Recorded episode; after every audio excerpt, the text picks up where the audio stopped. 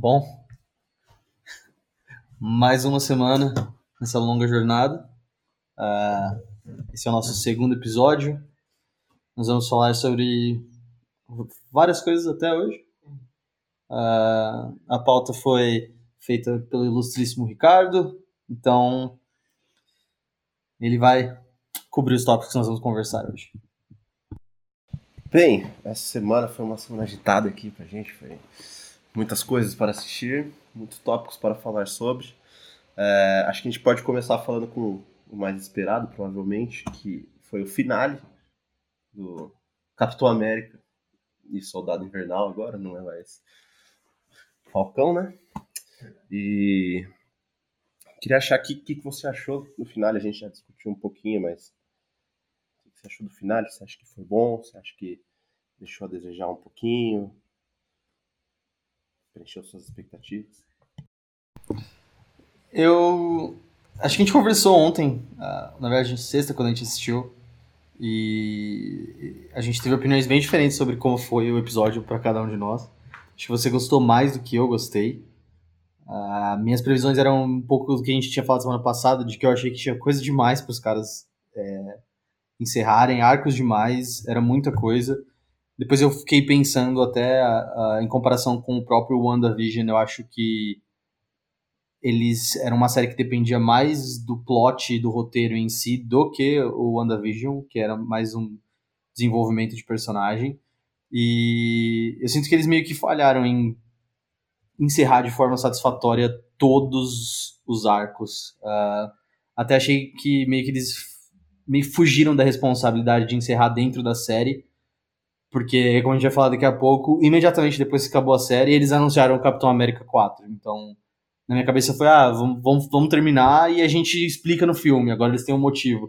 Eu entendo, uh, eu espero que o filme fale sobre isso, a gente vai comentar um pouquinho, mas eu acho que foi um desserviço para os fãs a entrega que eles fizeram. Das coisas que atingiram minhas expectativas, eu acho que o Barão Zimo teve um arco uh, bem satisfatório. E eu adorei ver o Sam Wilson uh, como Capitão América. Eu acho que o, o uniforme dele traduziu muito bem para o live action, superou minhas expectativas. A forma como eles incorporaram o Wakanda ajudando ele para, é, acho que, ampliar mais ainda a história uh, das pessoas negras, delas estarem construindo uma nova representação do Capitão América, ao invés de ser uma coisa uh, da, da Shield ou do Tony, é uma coisa própria deles, tem sua própria identidade visual, tem suas próprias características o jeito que ele luta uh, é muito legal, o fato de ser de Vibranium, quando cai o helicóptero ele se defende, foi uma das cenas muito, muito boas.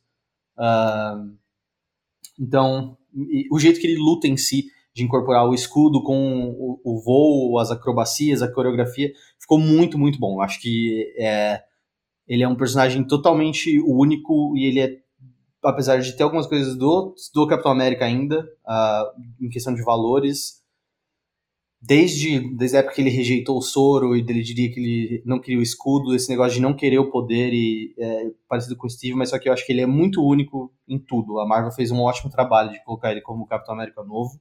Eu realmente acredito que ele é o novo Capitão América, que ele é um ótimo, não vou querer dizer substituto, ele é um ótimo novo Capitão América.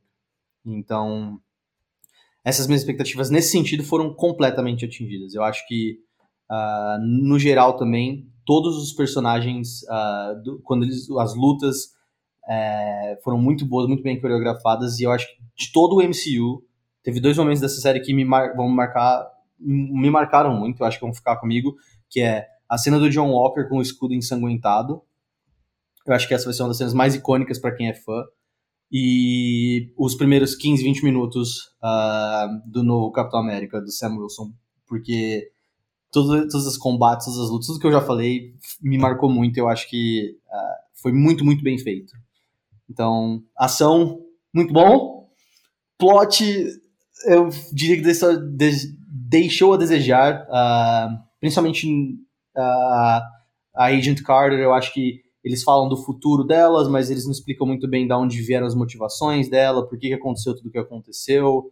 Como eu falei para você, o John Walker ficar fazendo piadinha com o Buck no final não é uma coisa que me desceu bem, assim, desse meio buddy cop, ele, ah, mas da sua boca não é tão legal quando você diz. Acho que faltou esclarecer um pouco as motivações do que levar essas conclusões. Mas falei pra caramba, mas história boa, plot é. Ah, não, eu concordo com, com muita coisa que você falou também. Como você disse, a gente meio que acabou discordando em alguns aspectos. Mas eu, eu acho que realmente deixou muito a desejar. Foi, foi o que a gente falou no episódio anterior. Você falou que tinha muita coisa para eles fecharem em um episódio só. Então, é o que a gente estava discutindo depois que a gente tinha episódio. Tipo, fica muita coisa para imagi imaginação dos espectadores. Tipo, ah, não, você tem que imaginar que o Buck foi lá e se. É, tipo, pediu desculpa para todo mundo. Você tem que imaginar que o John Walker agora não tá no caminho de virar uma, uma boa pessoa de novo, então fica muita coisa tipo, ah, não, acredita na gente, mano, é, é assim que as coisas aconteceram assim, pode, pode acreditar. É, mas eu concordo com tudo que você disse, eu acho que ver o Sam Wilson de Capitão América foi sensacional, é, eu sempre acho legal quando eles colocam uma representação de personagens negros no universo da Marvel, eu acho que é muito importante mostrar isso, tipo, tanto nas, no cinema quanto em série, eu acho que é uma coisa legal. Isso achei bacana. O próprio discurso que ele dá depois, eu acho que foi legal também. Então, eu fiquei feliz porque eu falei que eu queria ver treta e teve treta o suficiente para me agradar. Então não tenho muito a reclamar disso. Mas, é, vamos ver, né? Esse finalzinho aí realmente foi muito meio, sei lá, deixou a desejar mesmo. O que nem se falou, o negócio da Agent Carter, você meio que tem que assumir ah, ela virou a Power Broker porque ela queria se vingar contra os Estados Unidos, porque eles abandonaram ela, sendo que ela ajudou, e os motivos não estão muito claros mesmo. Você tem que ficar meio tipo, tá, vamos assistir o filme agora que a gente vai explicar tudo. Então, não sei, eu acho que foi um bom final, mas podia ter sido melhor. Eles tentaram. É, tentaram abater muitas coisas em pouco tempo. E falando agora em coisas que eles deixaram aberto, é, o que, que você acha? Você acha que vai puxar tudo da série para esse filme novo agora que foi anunciado? Você acha que vão falar de todos os assuntos? Você acha que eles vão introduzir assuntos novos? Você acha que vai ter foco no John Walker agora como US Agent? Você acha que vai ter coisa dele? Ou você acha que vai mais focar no Sam, na jornada dele como Capitão América agora? então, essas são as coisas que eu acho que ficou muito em aberto, até mais do que deveria. É lógico que para um universo que basicamente se construiu em nesse, nesse tópico de franquia, de dar continuidade é, a algumas histórias através de ganchos com outros filmes, outras coisas. Eu acho que a Marvel faz isso muito bem, mas para quem é fã ficou muito difícil você ver onde esses personagens vão se encaixar uh, dentro do MCU indo para frente agora. Então, a gente não sabe se a Agent Carter vai ter um show próprio junto com a Madame Hydra lá, a Julia Louis-Dreyfus como a Viper, e agora se ela vai fazer os Dark Avengers ou como os meninos disseram que são os Thunderbolts, se o John Walker vai se encaixar ali junto com a Agent Carter, se a Madame Hydra vai estar tá na série do Secret Invasion junto com o Nick Fury, porque eles têm um passado em conjunto se o John Walker vai aparecer agora no, no Capitão América de novo, apesar de parecer que não, pelo caminho que ele está tomando, assim, de não ser mais o vilão, ser mais um anti-herói ou algo, algo do gênero. Até outras coisas, né? Você fica se perguntando o que vai acontecer com o Torres, se ele vai ser o próximo Falcão, o neto do Isaiah, uh, se não me engano, ele também, ele é um dos personagens da Marvel também, provavelmente não vou lembrar agora, mas ele também é um herói em, em alguns desses Young Avengers, alguma coisa. Então tem muita coisa onde eles podem desdobrar. Eu acho que, para ser bem sincero, a gente vai ter que esperar um pouco para poder entender o que vai ser do Sam Wilson. Talvez uh, alguma coisa das, dos próximos filmes da fase vão deixar alguma coisa em, em aberto ou encaixar junto. O final do negócio da Black Widow porque talvez a própria Madame Hydra lá, ela é, esteve presente no treinamento da Natasha e talvez se conecte de alguma forma com isso, ou se numa das próximas séries antes dele ter o próprio filme, ou, ou algum filme novo do Doutor Estranho, ou a série do Loki, se eles vão acabar dando algum indicativo de para onde vai. Mas, se a série e o que a gente viu do Capitão América até agora é indicativo, é que vai ser um filme muito, uh, muito parecido, tanto com a série quanto o Soldado Invernal, vai ser uma coisa mais pé no chão, mais sobre o governo, mais sobre questões da humanidade, governamentais, pessoais, transtornos. Uh, e também fica difícil de saber, por exemplo, se o Buck vai fazer parte do próximo, né? Uh, se o Buck vai ter o próprio filme, se o Buck vai ganhar uma própria série. Então, é difícil. Eu, eu particularmente, como fã, eu me sinto meio desamparado para saber para onde eles vão levar essa história. Conhecendo a Marvel, eu sei que vai amarrar tudo de alguma forma.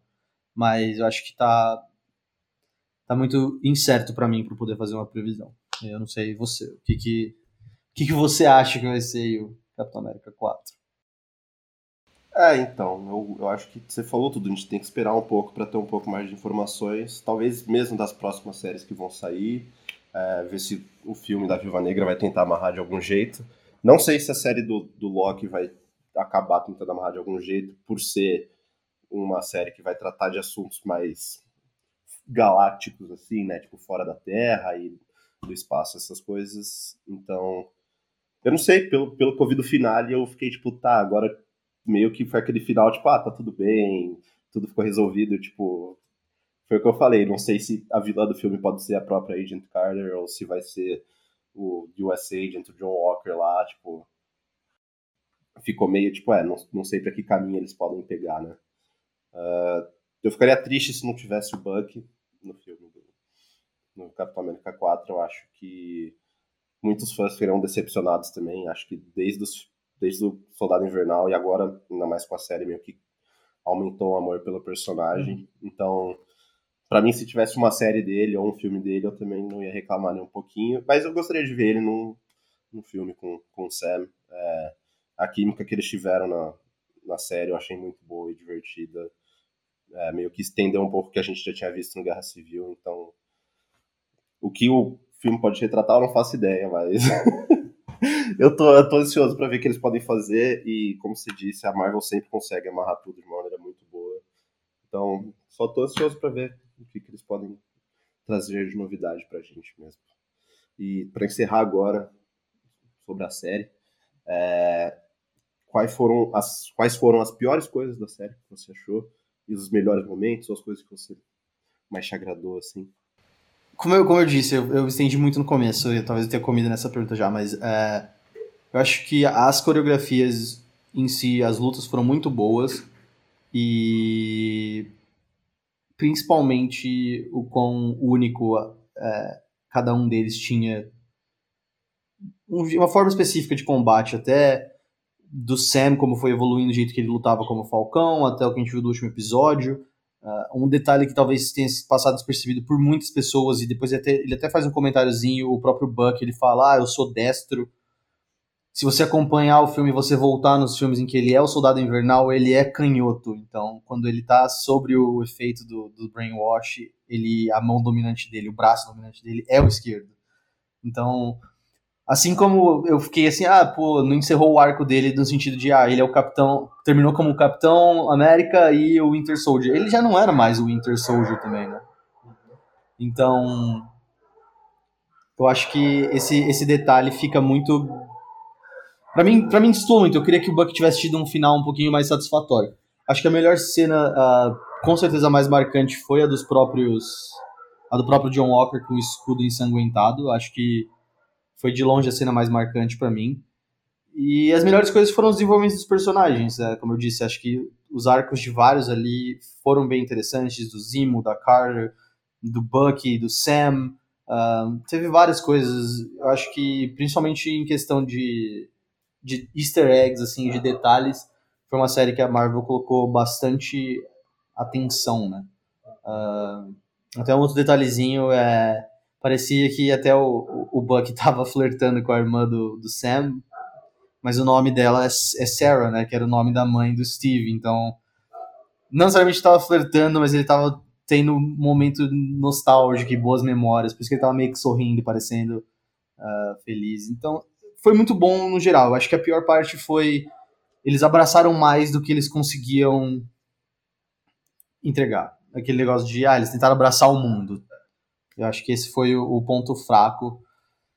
Mas foi, foi boa a série. Eu acho que, para voltar lá no outro episódio de novo, eu acho que WandaVision uh, eu gostei mais, acho que foi uma série mais concisa e coesa, meio na pegada minisséries que tem, tem tido agora, do tipo, começa uma história, ela conta o arco inteiro e ela encerra e acabou e beleza. Eles colocaram um ganchinho pro Doutor Estranho, mas se encerrou. Essa aí foi o que eu falei, é até difícil você ver para onde vão os personagens, né? Então, é isso. E, e, e pra você, qual que é o, o seu os seus melhores e piores momentos aí da, da série? É, de melhor momento, acho que desse último episódio, assim, é, ver o Sam como Capitão América e você vê ele mesclando as habilidades do, tipo, as acrobacias que o Steve muito usava e as habilidades que ele tinha como Falcão e o combate dele é muito, muito doido, como você falou. Tá sendo aquele fim asas assim, se protege do helicóptero. Esse último episódio, nossa, eu achei demais. É, a luta do episódio anterior também, quando eles roubam o escudo do John Walker, foi genial também. É, eu gostei muito do simbolismo que a série faz com cenas onde onde você vê que, tipo, eles passam umas mensagens sem ter necessidade de ter diálogo. Então, acho que a série mandou bem nisso. É, pontos fracos é. Eu vou ter que concordar com você. Se eu fosse falar, eu ia repetir o que você falou, mas eu acho que talvez o arco do Buck deixou um pouco a desejar. Realmente você vê ele como soldado invernal ainda, acho que foi meio que um, um desfeito com a jornada do personagem. Mas foi, foi o que você falou. Então, mas de lado bom, acho que teve bons de personagens, foi legal você ver a construção da amizade entre o Buck e o Sam, foi, foi interessante de ver. É, até aquela frenemies lá, que eles foram um pouco com o Barão foi bem legal de ver também. Isso faz foi uma das coisas que eu, que eu mais gostei da série. Foi isso. Acho que isso é tudo que temos para falar sobre Capitão América e White Wolf gente vai falar do jeito que eu acho que devia ser aqui. é, falar de outro assunto, de um, de um filme que assistimos essa semana. É, um filme que eu estava muito ansioso para assistir, sendo um fã dos filmes antigos. É, assistimos Mortal Kombat, é, um filme que saiu agora, dia 23. E vamos falar um pouquinho aqui sobre o filme, o que nós achamos. Vamos começar aqui perguntando para você é, o, você acha que o filme conseguiu entregar uma, uma boa adaptação do jogo? Você acha que foi boa? Você acha que você assistiu e falou, nossa, cara, precisa ter mais adaptação de jogo é, para as grandes telas? Ou você acha que foi uma falha total, assim? Eu vou ser bem sincero em relação ao Mortal Kombat como um todo. Uh, o Ed Bias, o Ed Bias, né? O, o, o Ed Boon e o Tobias. Esses caras eles têm que lançar um livro ou um lore, uma antologia para explicar tudo, porque eu acho extremamente confuso. Uh, não vou dizer que eu sou o maior fã de Mortal Kombat, mas na minha cabeça já a história já foi resetada várias vezes, já mudou várias vezes. Os personagens tiveram várias origens diferentes. No jogo, vários momentos diferentes, personagens diferentes tiveram lores diferentes foram pessoas diferentes. Aí depois nos últimos jogos começou a pular no tempo para frente, pular no tempo para trás, pular para cima. E, e, assim, tipo, já, eu já não sei direito muito, sendo bem honesto. As lembranças que eu tenho são algumas dos filmes mais antigos e provavelmente uh, algumas histórias de origem das gerações mais novas do Mortal Kombat. Então, uh, talvez desde a época do Play 3, que foi o Mortal Kombat 9 até agora o 11 são as coisas que eu tenho mais uh, recordações, digamos assim. Dos mais antigos, tipo do Play, do, dos arcadezões, eu, na minha opinião, não tinha história, era só porrada e, e como dar porrada, porque eles estavam dando porrada, era bem básico. Era, oh, tem um campeonato aí de gente forte dando porrada que solta fogo, vamos dar porrada, explodir cabeça. Show, podemos fazer um jogo mais violento possível. Então, acho que foi uma adaptação uh, bem amigável para quem está começando a entender. Até porque, comparado com o que eu lembrava de ser o lore, assim, de ser é, a parte central, meio que era isso. uh, contou a história do Sub-Zero, contou a história do Scorpion, por que eles têm aquela rivalidade tradicional, aí falou um pouco dos Elseworlds lá, do, dos outros Realms, dos, assim, ele introduz várias coisas que são uh, canônicas e base para a história do Mortal Kombat no geral, hum, e ele faz o, não só uh, ele reconta com alguma liberdade as histórias mais famosas, mas ele é um, um filme fácil de entender, assim, no geral, uh, de, da Terra ter os próprios campeões, da Terra ter que entrar pelo combate para se salvar. É meio que a ideia geral do Mortal Kombat. Todas as outras coisas são mais detalhadas, talvez mais para fãs, assim. Você talvez lembre um pouco melhor. Dito isso, foi uma boa adaptação, mas foi a melhor e pior coisa do filme ao mesmo tempo. Uh, um pouco mais pra frente eu, eu, eu, comento por que, que eu acho isso. Você que deve ter assistido os filmes mais recentemente, até para fazer essa pesquisa pro podcast, alguma coisa assim. O, qual que é a sua visão da adaptação do jogo, né, da história para esse filme? É, é, é, que nem se falou. É, o Mortal Kombat tem um lore muito, muito, tipo, ah, teve essa timeline, daí reseta a timeline, daí vai ter outra timeline. Então, tipo, é uma loucura total, assim. Então, o filme meio que acho que pegou as, as coisas que sempre se manteram nas timelines, que foram, tipo, a história do Sub-Zero, do Scorpion e do torneio que teve. Dessa vez pegaram o Shang Tsung também como vilão em vez do, do Shao Kahn. Mas eu concordo com você, eu acho que foi uma adaptação boa em comparação com as outras coisas que outras adaptações de filmes de jogos que a gente já viu. Acho que essa mandou bem até. É, a história é fácil de, de digerir, mesmo você entendendo tudo do lore, você não entendendo nada, você consegue entender o que está acontecendo no filme, tipo, qual a premissa. Foi legal, eu deixou um pouco a desejar. É, tiveram muitas falhas no filme que a gente pode comentar um pouquinho sobre depois. Mas foi mais ou menos o que eu estava esperando de uma adaptação do filme do Mortal Kombat. Então, entregou a brutalidade, violência, teve umas lutas legais. Então, pelo menos eu fiquei fiquei satisfeito com o filme. Podia ter sido melhor ou pior. Quer dizer, podia ter sido pior, né? Bom, aproveita então que você já está falando do que poderia ter sido pior ou que entregou o que você estava esperando. Uh, você, que acho que assistiu mais recentemente o filme de 95 que você comentou comigo e falou: Não, o filme de 95 era bom até, talvez tenha sido melhor. O que, que você acha que foi melhor do que o de 95 sem ser visualmente falando, né? O que que se fosse o mesmo filme de 95 hoje, com a tecnologia, seria um filme melhor? Sim, não, porque esse seria melhor? Eu acho que se tivesse pego, se tivesse espelhado o roteiro de 95 e tivesse feito, acho que teria sido melhor o filme, porque mesmo, acho que mais pelo fato do filme de 95 não poder ter, tipo, fazer os gráficos da hora e não sei o que, eu acho que eles contaram um pouco mais com um roteiro um pouquinho melhor, então eu pessoalmente eu acho a história antiga mais interessante. E o que teve de melhor nesse filme, sem ser os visuais, uh, eu gostei muito do casting que eles fizeram dos personagens. Eu acho que todos ficaram muito legais. Uh, o de 95, acho que o único que eu gostava mesmo era o, o Liu Kang e, e, o Johnny Cage. O Raiden.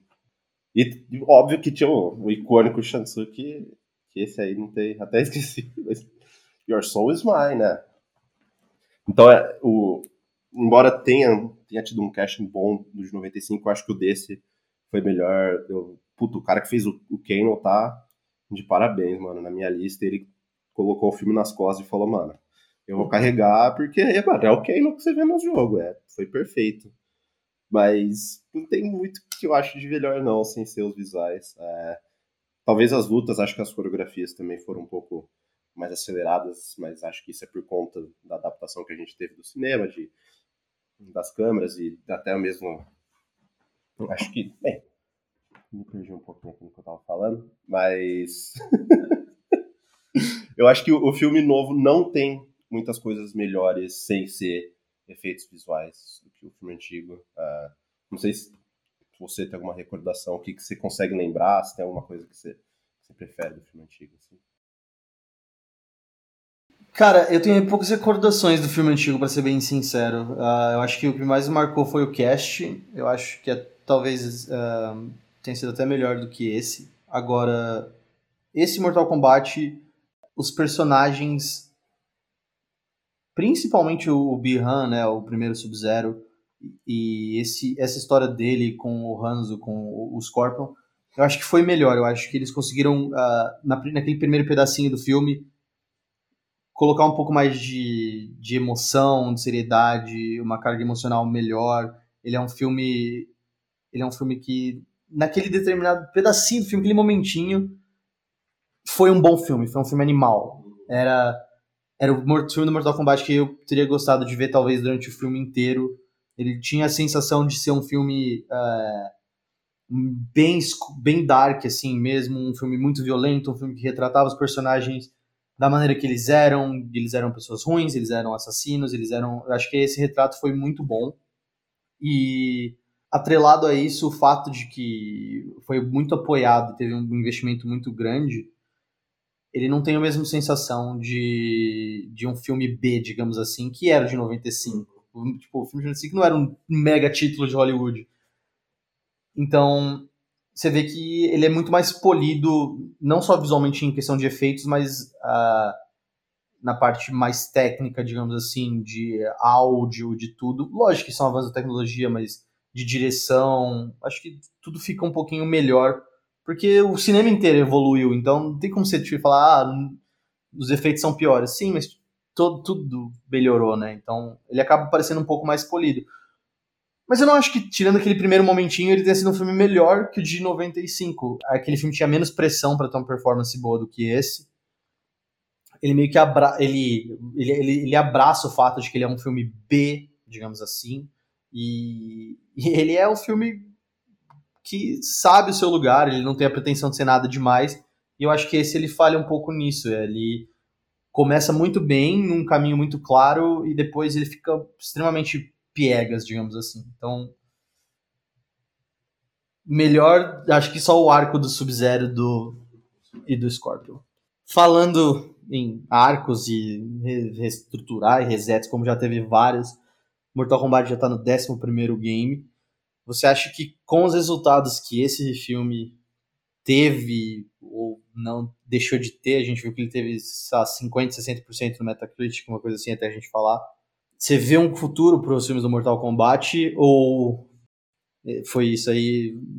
Recebemos como fãs, vimos o que tínhamos para ver nessa geração. Vamos esperar a próxima para o próximo reboot. Olha, eu eu consigo ver tendo tendo um futuro, é, embora o filme tenha sido ruim e tenha errado em muitas coisas, acho que teve coisas que ele conseguiu acertar bem também. É, spoilers para aqueles que, que, que ainda não assistiram o filme. Mas no final do filme, ele mesmo deixa entender que eles planejam dar uma continuação do filme, que introduziria o personagem que todo mundo ficou triste que não teve nesse, que era o Johnny Cage. Então, eu acho que esse filme pode ser um bom passo para boas adaptações de jogos para o cinema. Eu acho que eles conseguiram meio que capturar um pouquinho da essência que o jogo traz mesmo, que tipo, são as lutas totalmente malucas, são os efeitos visuais das habilidades estão muito massa. Você vê que tem tipo os fatalities, tem a, a, brutalidade que você gosta de ver do jogo, tem no filme também. Uh, o roteiro deixou muito a desejar, como você falou, tirando a, aqueles 15 primeiros minutos ali do Sub-Zero e do Scorpion, o resto do filme é, putz, é horrível, cara. Tipo, é horrível. Você, eles, eles manteram a, aqueles clichês do filme antigo de eles matam alguém, flawless victory. Você fica tipo, Cara, não, não, você não precisa falar isso, não tem porquê. Mas eu acho que se realmente for, for ter continuação e forem fazer o segundo, eu imagino que tem muita coisa que eles consigam melhorar, talvez fazer um roteiro melhor, que nem você falou, se conseguirem fazer uma pegada um pouco mais dark, ficaria, eu acho que daria um tom melhor pro filme.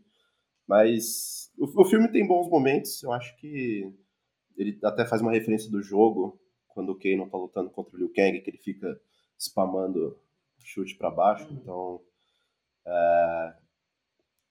eu, eu, eu, vejo que tem um futuro, sim. Eu acho que se esse filme conseguisse dar bem com os fãs, eu, eu não sei exatamente como é que tá sendo a recepção da galera que gosta dos jogos. Eu vi que tá meio bem dividida, tem gente que achou legal, tem gente que achou um lixo, mas eu acho que eles deviam arriscar para continuar tentando fazer, porque eu acho que existem outros jogos que eles podem fazer adaptações para grandes telas. E talvez o Mortal Kombat seja um dos filmes que fala, ah, não, pode ter, pode ter sucesso em atrás disso. Eu acho que esse Mortal Kombat foi um bom filme, digamos assim.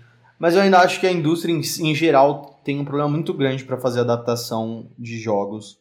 Uh, acho que até o nosso próximo tópico, já vou entrar nele, é por que, que, por que a indústria sofre tanto com adaptações. Eu acho que a maioria das pessoas, quando elas querem adaptar um jogo para o cinema, uh, fundamentalmente vem dois problemas. O primeiro é eles não sabem aonde parar o fanservice e trilhar um pouco de, uh, vamos dizer, audacidade e coragem de criar uma coisa única, sabe? Talvez eles ficam com muito medo de ofender os fãs, de mexer no lore e de tomar algumas liberdades criativas. Então, eu acho que eles acabam ficando muito, assim, como eu disse, é, é piegas, tá ligado? É corny, é, é um monte de coisa que não necessariamente é o que faz os fãs uh, gostarem de um filme do jogo, se faz sentido o que eu tô falando.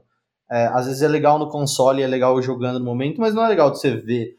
Eu, puta, se eu estivesse assistindo aquele filme lá e do nada surgisse um cara no canto gritando Tosti! Eu ia falar, mano, que porra é essa, tá ligado? E, e não chega a ser tão extremo assim, mas o que vem no roteiro são vários momentos desse que não traduzem pro, pro filme. E aí eu acho que alguns outros filmes eles entram no espectro oposto, e eu acho que esse filme do Mortal Kombat ele peca nos dois lados. Ele não sabe até onde entregar o fanservice e, e tomar as liberdades criativas, e ao mesmo tempo ele não sabe, não soube, né, na minha opinião, uh, ele não soube o que pegar de essencial do lore e construir uma história em cima. Uh, teve várias vezes que o Kevin Feige da Marvel falou: a gente não precisa criar nada do zero porque já está tudo nos quadrinhos. E muitas vezes as adaptações elas acabam querendo mudar demais o que está acontecendo. Uh, então você vê, pô, eles criaram um personagem novo. Nada contra ter criado um personagem novo.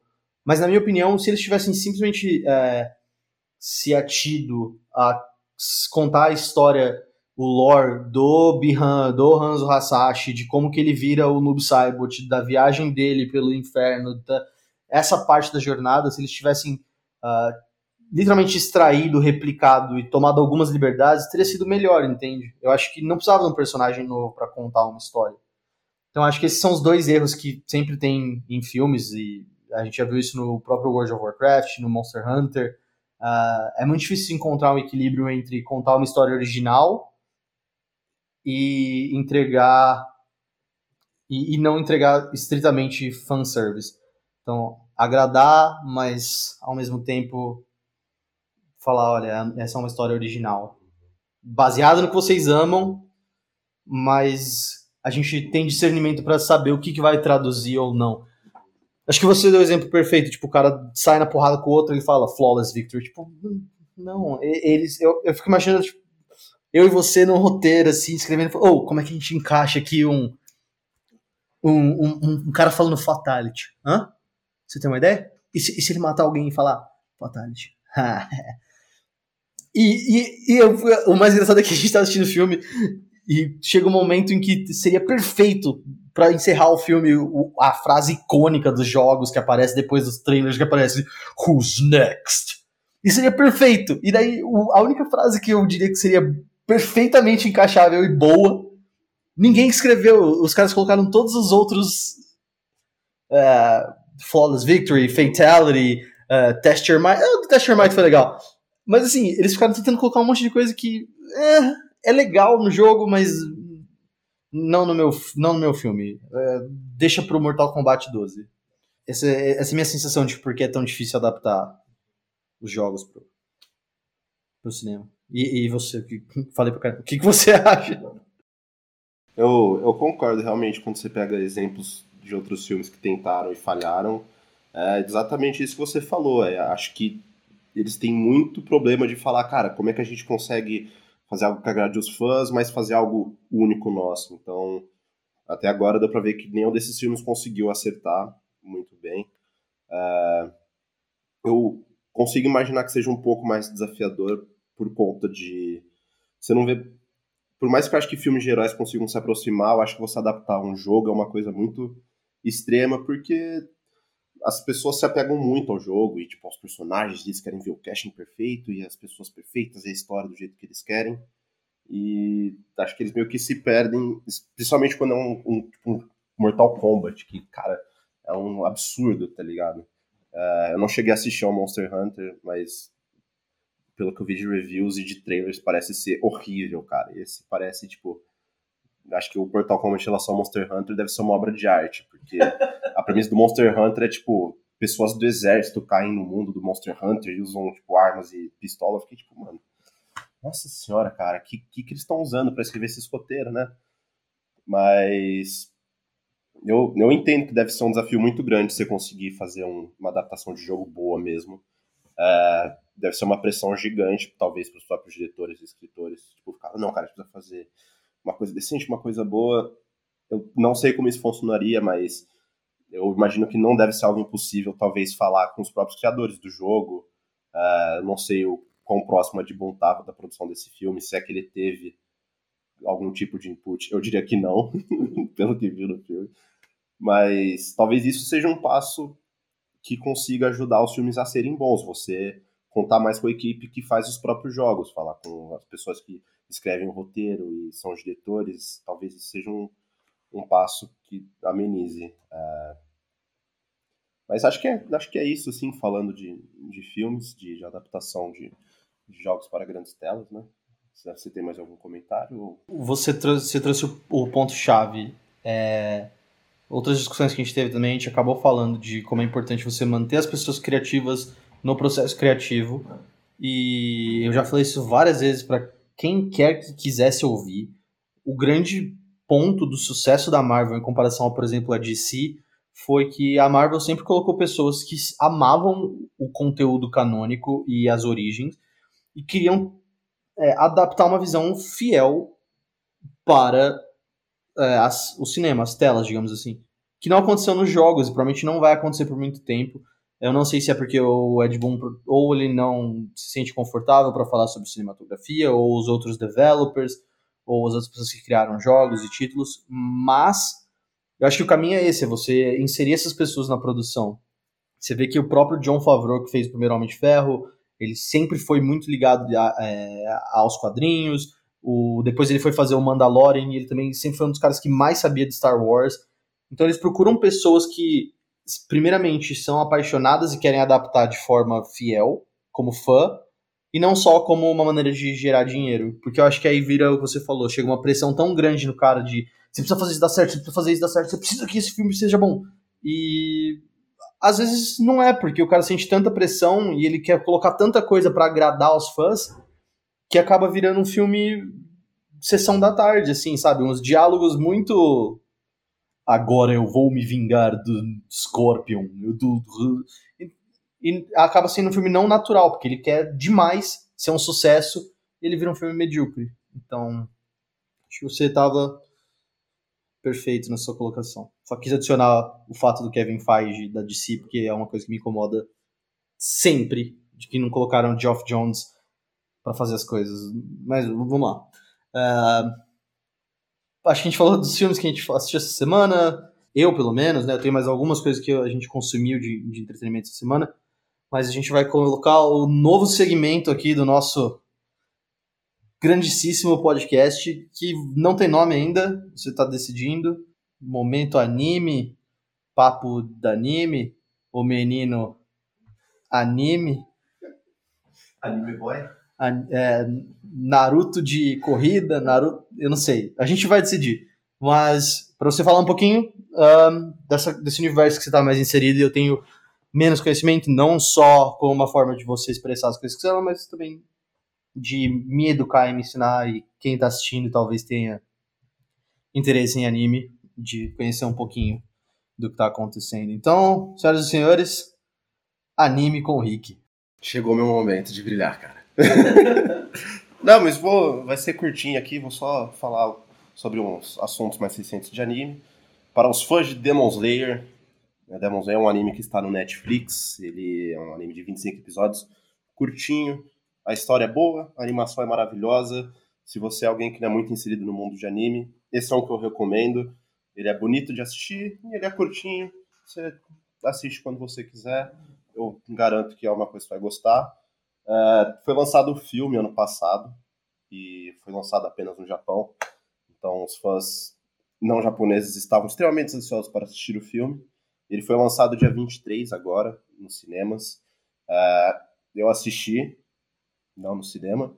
É, o filme é muito bom, ele faz uma boa adaptação dos arcos. O filme é muito legal.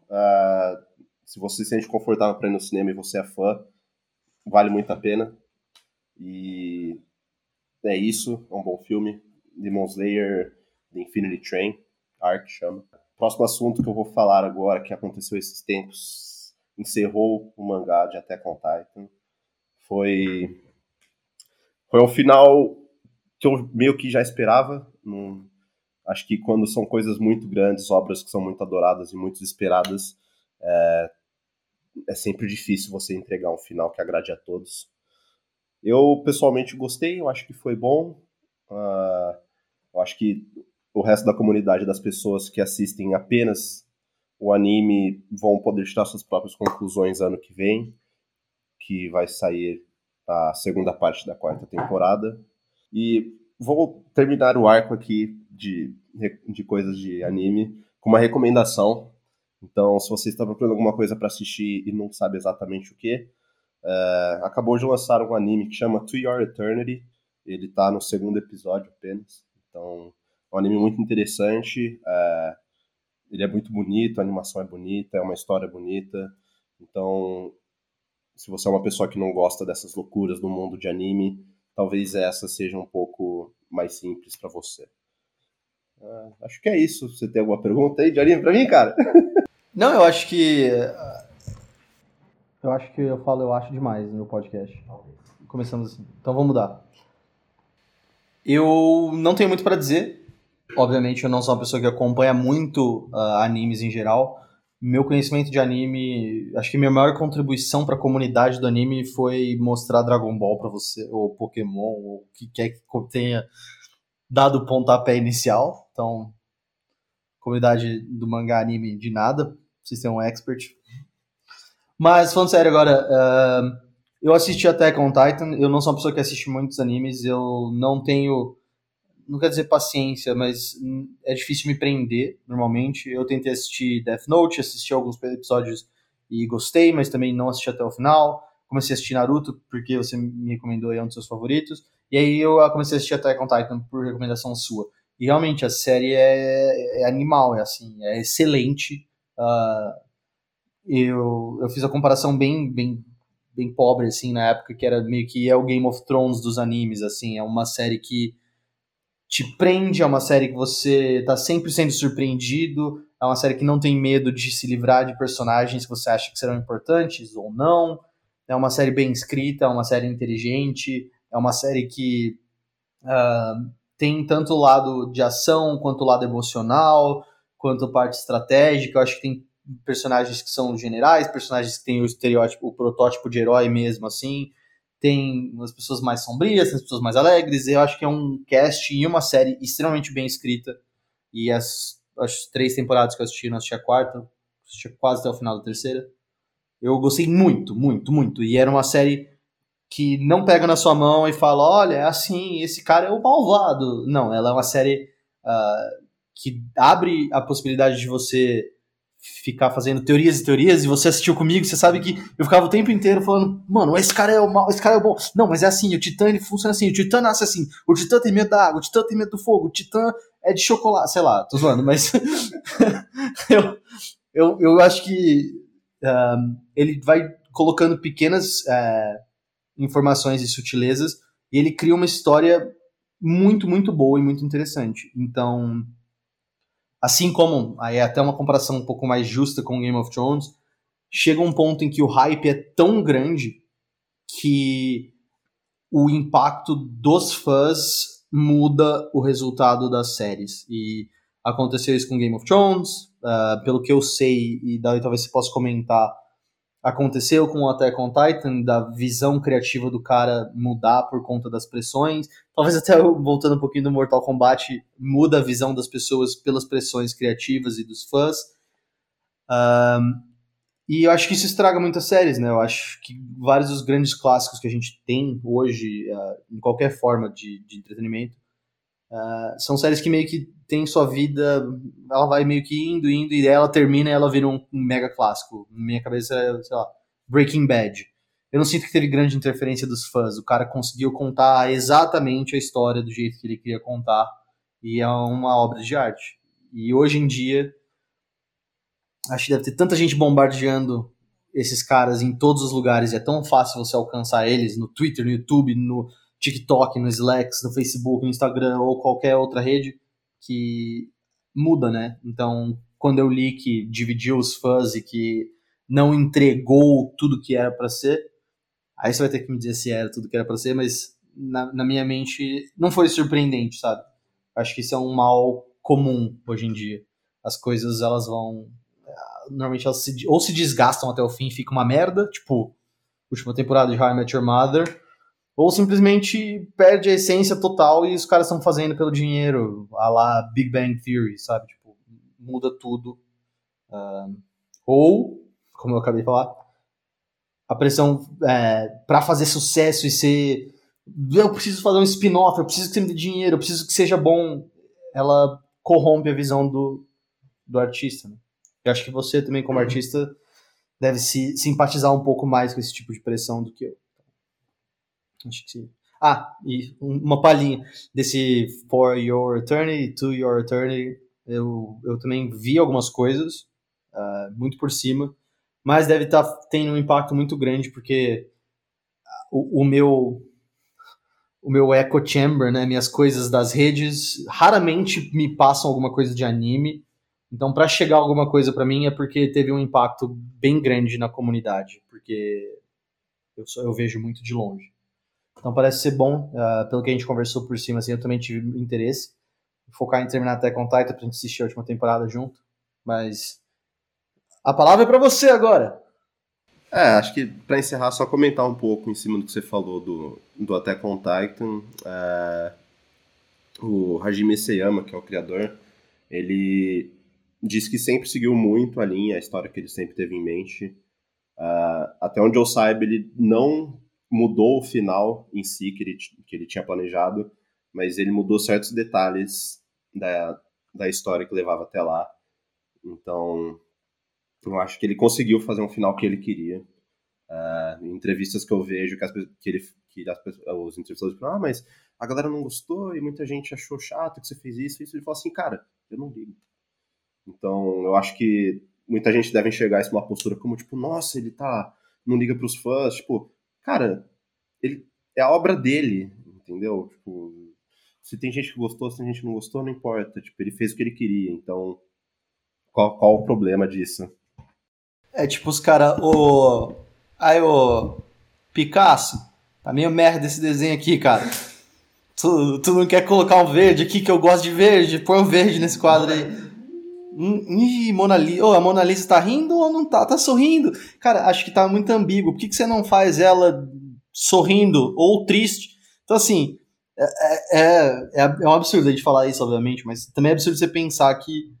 Cara, eu acho que as pessoas, uh, os fãs, não têm direito de, de mudar a visão de um artista. Elas podem discordar ou não, mas é o mesmo cara que criou o bagulho que você ama. É, pra mim, God of War ou filmes da Marvel, qualquer coisa que eu amo. Eu posso até não gostar, mas esse cara é responsável por grande parte das melhores memórias e de coisas que eu amo. Eu não tenho como ir e dizer, oh, eu discordo de você agora, faz do meu jeito. Porque eu também não sabia que eu precisava de um Attack on Titan. Eu não sabia que eu precisava de uma série que falava da humanidade subjugada. Eu não sabia que eu precisava de, uma, de um jogo sobre um Deus que perdeu o poder de Deus. Tipo, você não sabe o que você quer, cara. E as pessoas te entregam uh, coisas que você fica extremamente apaixonado e aí elas voltam nesse negócio de querer. Cara, você não tem jeito de cobrar. É, eu acho que é importante exatamente o que você falou. Você tem que respeitar a visão do artista. É a obra dele, não é a obra que ele escreveu para você. É a obra dele. Ele escreveu para ele. Ele é dele.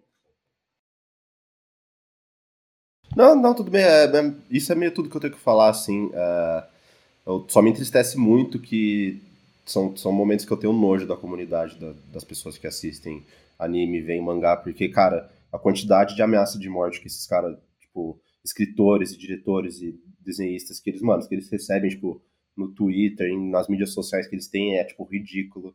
E é uma coisa que eu tenho nojo de ver, tipo, só porque o cara não entregou uma coisa que te agrada, é o que você falou, tipo, parece que deleta todo o resto que, que você ama. Você fala, não, mano, tem que morrer, não sei o que, não sei o que lá. Então, tipo, cara, não te agradou, beleza, mano, acabou. Não, ele não vai mudar para você, ele não vai falar, não, esse cara não gostou, vou reescrever o final. Então, é, é isso, acho que podemos encerrar aqui sobre o anime já. É, o negócio de, putz, você não gostou da última temporada, reassiste as oito primeiras que você gostou. Mas, uh, nós vamos fazer um, um segmento surpresa aqui para você também. Mas é, tá na pauta. mas uh, só tentar fazer uma maneira diferente, porque a gente já falou pra caramba, já tá chegando perto de uma hora a gente tem mais algumas coisas pra falar. Uh, nós vamos fazer dois irmãos e dois minutos. Então, em dois minutos, a gente vai tentar falar sobre King Kong vs Godzilla. Você tem um minuto no relógio, Ricardo. Um minuto no relógio. Roteiro, fraco. É, lutas, legais. É, muito é muito óbvio saber o que, vai acontecer. Tipo, é óbvio que vai ter um mega vilão no final e eles vão ter que se juntar pra, pra parar ele no final. E você, Fernando, o que, que você achou? Eu vou ter que mudar o nome pra Dois Irmãos e 30 segundos. Não, eu, eu, eu vou usar seus um minuto e meio, então talvez. Eu acho que foi um filme, um dos melhores que a gente viu deles. Uh, eu acho que é teve alguns problemas em em escala, eles parecem muito maiores às vezes, depois eles parecem muito menores, aí os caras são do tamanho de um porta-avião, depois eles são do tamanho de um predinho, acho que fica um pouco confuso, eu não acho que uh, foi o melhor uso dos atores que tinham, acho que o cast foi até bom uh, com as pessoas que estavam lá, acho que a Millie Bobby Brown, uh, o arco dela é totalmente inconsequente e relevante, se ela não existisse não ia ter mudado nada na história, o King Kong parece muito mais fraco, eu queria que ele tivesse acertado a porrada no Godzilla, o Godzilla é muito, muito mais, muito mais forte, pelo menos agora os dedos opositores do Kong fazem sentido porque eles seguram o machado e dá porrada no machado. e, mas eu acho que é real. Você consegue ver vindo de muito longe os plot twists. E como eu disse pra você, a gente assistiu e a gente falou, cara, a primeira metade do filme é legal, a segunda parte parece que eu escrevi. Então, assim, eu acho que seria a minha competência como escritor. Acabou. Caraca, esses dois minutos foram bons, rapaziada. Dois minutos de puro conteúdo, mano.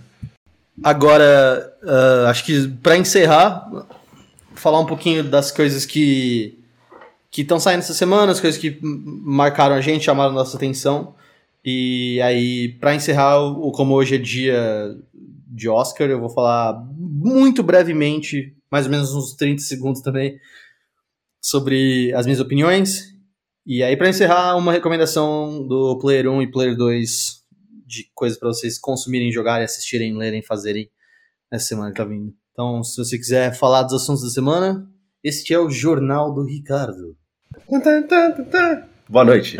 é, assuntos da semana, acho que eu achei interessante falar de alguns dos lançamentos de jogos que tiveram desse mês. É, para os fãs da Square Enix e jogos do gênero Hack and Slash, eles finalmente lançaram Nier Replicant 1.1623, sei lá, mano. É, o jogo é um remaster de uma edição do jogo que saiu apenas no Japão, mas agora foi lançado internacionalmente. Ele conta com, tipo, melhorias de gráfico e certas melhorias do combate, no gameplay. E eu não cheguei a jogar ainda, mas se você é fã do Nier, se você jogou o Nier antigo que teve, e se você jogou Nier Automata, é, esse jogo provavelmente é uma boa escolha para você. Parece ser um jogo muito interessante, parece ter uma história boa e um combate divertido. O uh, que, que, mais? Teve o Judgment, uh, para os fãs de jogos tipo Yakuza, assim. Esse jogo é meio que na mesma pegada, você é um detetive no Japão que se mete em várias ciladas.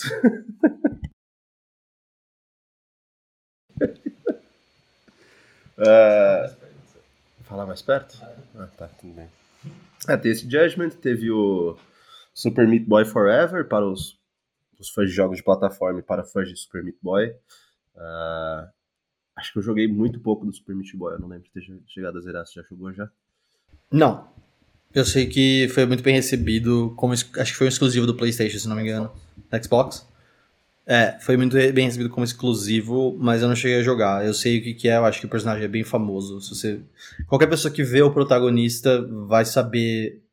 Talvez não de onde é, mas você vai falar, ah, eu já vi esse personagem em algum lugar. Provavelmente alguma coisa de jogo. Com certeza você já viu o personagem. Uh, tudo bem, teve o Super Meat Boy, teve. Vai sair o Returnal, que pelo que deu para ver ele é um jogo que é meio aquela pegada do filme do Tom Cruise, sabe? Uhum. Que você morre, daí você volta de novo. Então ele parece ser meio Souls-like, assim. Tem uma pegada meio Dark Souls, é, mas parece que é tipo com armas em vez de. Tipo, em vez de espadas e não sei o que, a protagonista usa uma pistolinha lá que eu vi. Parece ser legal, acho que para as pessoas que gostam pode ser um, um jogo interessante. É, o Returnal, ele é, para quem como só, só agradecer aqui, obrigado por ter me apresentado o Hades ano passado, o jogo. Uh, mas ele é exatamente o que seria o Hades, mas ele é 3D, eu acho que ele é meio que over the shoulder, assim. Um, e, como você falou, ele é sobre monstros e armas, e é uma pegada totalmente diferente do Hades da mitologia mas ele é um roguelike, né? Ele é o um negócio de, de igual Edge of Tomorrow. Você vai morrendo e voltando e tentando chegar o mais longe que você conseguir nas salas, matando os mobs, matando os bosses, e você vai e morre. E aí é aquele negócio, cara, morreu, volta do zero, não tem save, é assim, volta da primeira salinha que você passou, né? Então, eu tô bem animado para jogar esse jogo, pra ser sincero. Eu acho que é um, um take original no, no, no gênero de roguelike e vai ser bem divertido. Eu, eu já estou pronto para ser frustrado, porque ultimamente eu não tenho criado grandes expectativas uh, em relação a títulos da Sony em geral, eu acho, ou exclusivos. Uh, mas, como eu sempre digo, eu prefiro que fale sendo original do que tenha sucesso sendo o mesmo jogo que eu jogo desde o Sega em 95. Eu não aguento mais jogar os mesmos jogos, eu não aguento mais as mesmas histórias, eu não aguento mais os mesmos IPs, eu não aguento mais nada. Então, a chance de jogar um jogo original com um, um approach, digamos assim, é, original, diferente, para mim tá ótimo. E vou comprar e vou jogar, nem que seja só para apoiar e dizer eu apoio a sua originalidade e criatividade Sony. Sei que a Sony não liga para os meus 200, 300 reais, porque não faz diferença nenhuma, mas acho que se todo mundo votasse com a carteira, a gente teria, sei lá, jogos diferentes, sabe? É, esse é um assunto para outro para outro podcast. E acho que por último da semana foi o, trailer do Shang-Chi. Eu não sei como pronuncia, então vai ser abrasileirado Shang-Chi mesmo. Um, que eu achei o trailer animal, mas eu vou deixar você dizer o que você achou do trailer primeiro. É, eu não conheço nada do personagem, eu vou ser sincero. eu não sei nada da história dele. Dos quadrinhos que eu li, nunca cheguei a ver nenhuma menção dele.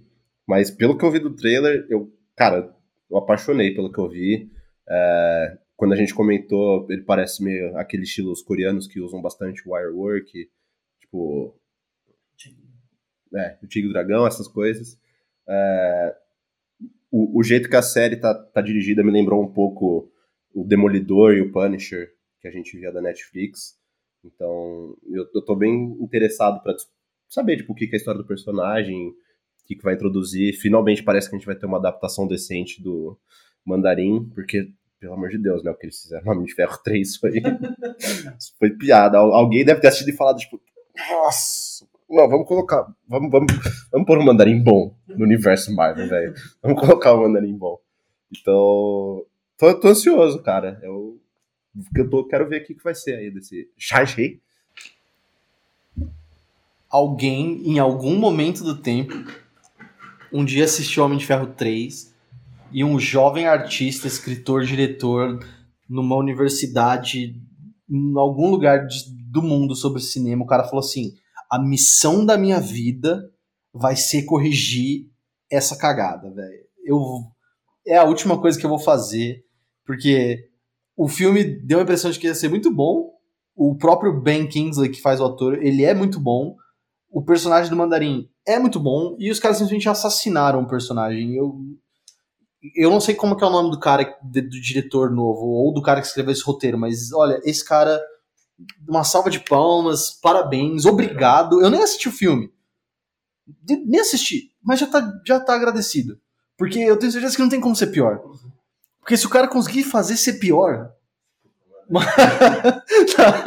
aí, aí, aí, calma aí, velho. A gente precisa rever a Marvel como, como fazedora de filmes relacionados ao mandarim. Talvez desistir do personagem. Mas acho que foi o que a gente falou. É, a coreografia é muito boa. Parece um pouquinho aquele The Raid que tinha, que era o cara entrava no prédio e dava porrada em todo mundo. As coreografias lembram um pouco as próprias do Demolidor, uma coisa assim, bem, sabe, próximo, combate bem é, rápido, as cenas de ações parecem ser bem legais, o próprio protagonista parece estar muito bem treinado, muito bem em forma. Eu acho que ele parece ser a pessoa que está realmente fazendo os combates e os stunts, as coreografias. É meio mulanesco, assim, algumas coisas meio surreais que a gente viu no trailer. É um pouquinho o tigre e o dragão. E é a história de um, de um guerreiro um pouco um pouco similar ao The Defenders, assim, da, da, da Marvel, quando juntou a Jessica, o Luke Cage, o Iron Fist e o Demolidor. Ele é um, vamos dizer assim, um, um, um herói de rua, como assim... Oi? É, um vigilante. Você vê que ele é muito mais uh, meio estilo Homem-Aranha e Demolidor, assim, de dar porrada e combate corpo a corpo e coisa mais, sabe, da cidadezinha dele, do lugar onde ele tá do que esses heróis galácticos, sei lá, Mar uh, Capitã Marvel, Thor. E eu acho que. Eu... Acho que eu tenho que parar de falar, eu acho. Mas, dos filmes que a Marvel uh, fez e das séries, os meus favoritos são sempre os que são mais pautados uh, na, na, na, na, Terra, assim, no, no, nas coisas humanas, nas coisas que a gente tem mais facilidade de, de se relacionar e de sentir o impacto do que está acontecendo. Então, eu também não sei nada do personagem uh, do Shang-Chi como herói. É, acho que eu, o maior conhecimento que eu tenho em relação a isso talvez seja sobre o Mandarim e sobre os Ten Rings, mas também não é nada extremamente aprofundado. E eu acho. Meu Deus do céu! E uh, a Marvel faz um ótimo trabalho de pegar personagens que não eram os mais populares dos quadrinhos e transformar eles em franquias estabelecidas. Aconteceu com o Homem de Ferro, aconteceu com, o próprio, com os próprios Guardiões da Galáxia, eu acho que vai acontecer com uh, a She-Hulk, com a Echo, que vai ter a própria série, os Scrolls, eu acho. Acho que chega! Eu só não falo mais, porque se eu falar mais, eu falo mais, eu acho. Então, uh, mini previsões do Oscar. Do Oscar, olha, acho que os únicos filmes que eu assisti foi aquela animação da Menina Lobo lá, Wolfwalkers, esse eu assisti. É, eu acho que eu sou meio suspeito para falar, porque eu sou fã de, de filme animado, essas coisas. Mas esse é um filme bem bonito. É, a história é bem bonitinha, assim. Uh, o que mais me prendeu foi o estilo de animação, que parece ser bem desenhada à mão mesmo. Uh, o outro que foi recomendado ao Oscar, que você assistiu lá, que é da Disney. Esse eu não assisti. Então, minha recomendação ao Oscar é o Wolfwalker, porque é o único que eu assisti. ah, e sou. Ah, verdade, não sabia. Aí, ó. Não sabia nem que soltava concorrendo ao Oscar. Esse é muito bom também. Uh, se você não assistiu, tem no Disney Plus. É, é um filme muito bom, é uma história muito bonita. Eu vou tô falando a mesma coisa que eu falei do Fokker. Mas só um filme bem legal mesmo. Se você tem Disney Plus e tiver um tempinho de sobra, eu recomendo assistir. Eu assisti algumas coisas do Oscar, uh, como alguém que está escrevendo sobre isso e está falando mais ah, não diariamente, mas eu falo bastante sobre entretenimento no geral. Eu acabei tentando acompanhar. Uh, eu assisti mais ou menos um terço dos filmes do Oscar, não assisti todos, foram 33 uh, que foram nomeados, se não me engano. Acho que eu assisti 10 ou 11. Uh, então, acho que das categorias principais, o que, que eu acho? O melhor filme desse tem Meu Pai, que eu assisti, Promising Young Woman, que é a Bela Vingança, e Nomadland e Sound of Metal. Eu acho que Nomadland vai ganhar, ou vai ganhar o, o Minari, que eu não assisti, mas eu ouvi falar muito bem. Acho que são os mais bem cotados. Na questão de melhor direção, tem Nomadland, Mank, Bela Vingança, Minari e Druk mais uma rodada. Eu posso apostar bastante que Nomadland vai ganhar a melhor direção. Esse eu acho que é fácil de, de escolher. Como melhor ator, Uh, tem Anthony Hopkins, meu pai, que eu acho que deveria ganhar. Chadwick Boseman, o Gary Oldman, o Riz Ahmed e o Steven Yeun, eu não sei pronunciar. Eu queria que ganhasse o Anthony Hopkins, eu acho que foi uma performance excepcional da parte dele. Porém, eu acho que vai ficar com o Riz Ahmed em O Som do Silêncio. Como melhor atriz, uh, tem Estados Unidos versus Billie Holiday, a Carrie Mulligan em Bela Vingança, a Frances McDormand em Nomadland, a Vanessa Kirby em Pieces of a Woman e a Viola Davis em A Voz Suprema do Blues. Eu adoraria que a Carrie Mulligan ganhasse, eu achei que foi uma performance espetacular em Promising Young Woman. Uh, o outro que eu gostaria que ganhasse também era a Vanessa Kirby, porque os primeiros 10 minutos de Pieces of a Woman é sensacional, acho que é uma aula de cinematografia e é um, provavelmente os 10, 15 minutos mais intensos uh, dos últimos tempos aí de ter assistido. Porém, eu acho que vai ganhar Frances McDormand ou a Viola Davis. Uh! Melhor roteiro, tem que, tem que ir um pouco mais rápido. Melhor roteiro vai ganhar o set de Chicago. Os outros eu posso até falar, mas o Aaron Sorkin vai ganhar esse aí. Melhor filme internacional, eu assisti dois e eu acho que vai ganhar Druk, apesar de não ter assistido os outros, então parece meio superficial falar. Porém, uh, lendo os reviews, vendo o que tá meio que sendo falado, Druk tem uma chance muito boa de ganhar. Melhor animação eu assisti quase todos, tirando Over the Moon e Sean o Carneiro. Os outros três, então, eu assisti, que são quase todos, to, quase 60%, sei lá. Wolfwalkers é muito bom, acho que é muito original, a arte, o jeito que é desenhado, é muito bonito, como você falou. Dois Irmãos, Uma Jornada Fantástica, Onward, também é muito, muito, muito bom. Principalmente para quem tem irmão, eu acho que é um filme bem impactante. Mas com certeza esse ano vai ganhar Soul. E eu diria que Soul, dos filmes, até de melhor filme que eu assisti, foi um dos meus favoritos. Eu acho. Eu acho, eu sempre acho. Eu acho muita coisa. Eu tenho certeza que se as categorias pudessem ser mistas, e eu não tenho certeza se elas podem, Soul poderia competir de igual para igual com vários dos outros títulos que estão estão aí para o melhor filme. Eu amei, é um dos meus filmes favoritos de todos os tempos e é maravilhoso, é lindo. Se você chorar, sente à vontade, todos nós choramos, eu chorei até mais que devia.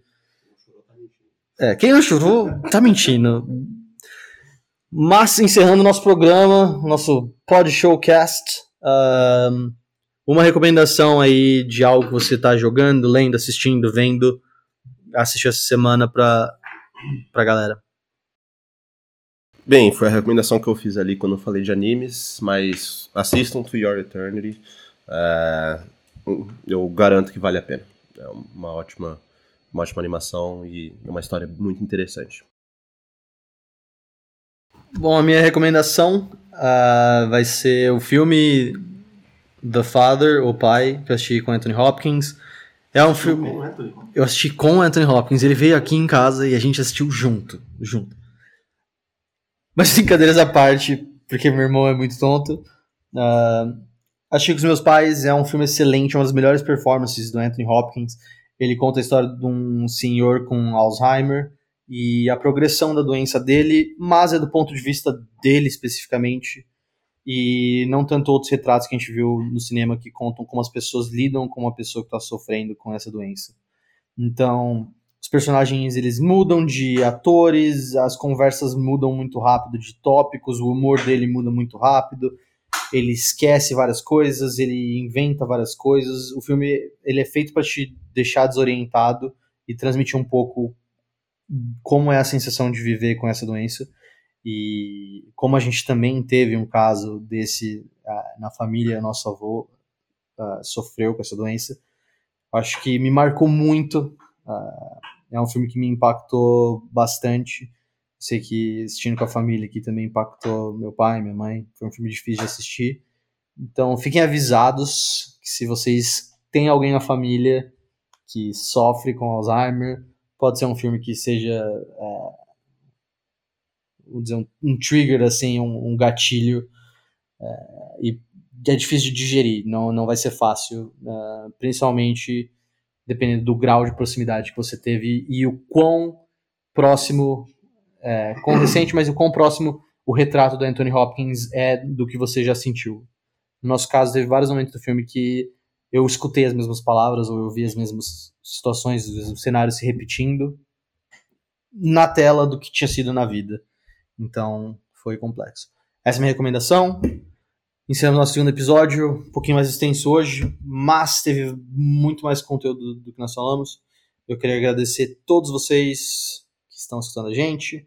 E você também, Henrique, obrigado por participar mais uma vez. Obrigado por me ajudar a montar a pauta e fazer a pesquisa. Nós voltamos semana que vem com mais um monte de coisa que a gente não sabe ainda. Não tenho por que agradecer, cara. Uma honra estar aqui gravando com o meu irmão aqui, um profissional, um escritor famoso. É... Mas é, esse, esse eu gostei bastante de gravar. É, foi bem divertido. espero que vocês gostem também. E que voltem semana que vem para escutar mais sobre nossas opiniões sobre coisas aleatórias.